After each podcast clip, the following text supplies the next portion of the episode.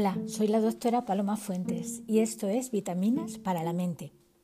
En el podcast de hoy vamos a hablar de la receta para bajar el volumen de tu estrés. Una de las palabras más habituales en la sociedad en la que vivimos es precisamente esa, la palabra estrés. La utilizamos muchísimas veces y para situaciones radicalmente distintas desde cuando tenemos un proyecto de trabajo intenso hasta cuando nos vamos de vacaciones y tenemos la maleta aún por hacer. En realidad el estrés es una reacción biológica normal que produce una explosión de hormonas en tu cuerpo que se liberan para que tú puedas manejar y superar amenazas que son un riesgo real para tu vida. Repito, riesgo real para tu vida. La cuestión es tener un proyecto de trabajo intenso y ambicioso o terminar de hacer una maleta para salir de vacaciones realmente suponen un riesgo real para la vida. ¿Verdad que no? Si no termináramos el proyecto a tiempo o perdiéramos el avión, nos daría un gran disgusto, seguro que sí, y pasaríamos muy mal rato, pero nuestra vida seguiría intacta. Entonces, ¿por qué sentimos estrés tan a menudo cuando nuestra vida no corre peligro real? Pues la respuesta tiene dos partes. La primera es porque nos hemos acostumbrado a percibir como amenazas para nosotros lo que en realidad son acontecimientos normales de la vida, cuya trascendencia es limitada en sus consecuencias. Y lo segundo, porque no confiamos en nuestras posibilidades como realmente deberíamos. Y esa falta de autoconfianza transforma las oportunidades en amenazas y las amenazas ya sabemos que terminan en estrés. Te voy a dar cuatro claves sencillas y prácticas para que bajes el volumen de ese estrés.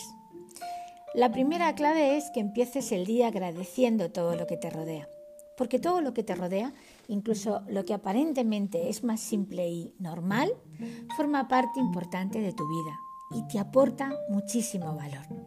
Cuando somos capaces de percibir y agradecer lo extraordinario que hay afuera, es mucho más fácil de percibir y agradecer lo extraordinario que guardamos en nuestro propio interior y nuestra autoconfianza se dispara. El segundo consejo es que busques dentro de ti las mejores respuestas a las situaciones que la vida te trae. Que profundices en ti, en quién eres, lo que sientes, lo que necesitas de verdad.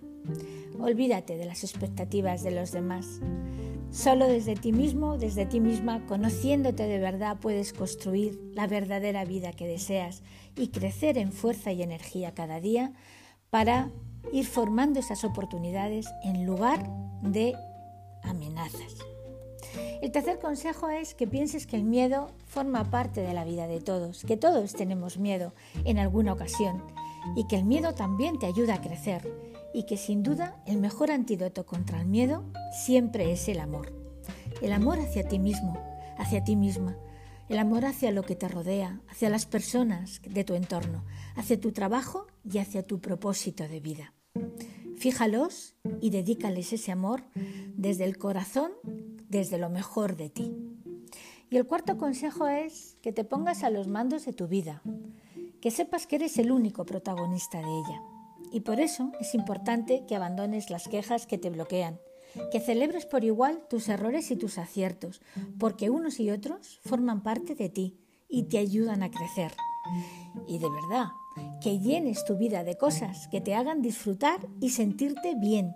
Música, lectura, hacer deporte, buenas conversaciones, pero muchos de los 1440 minutos de cada día deben ser de puro disfrute para ti y los tuyos.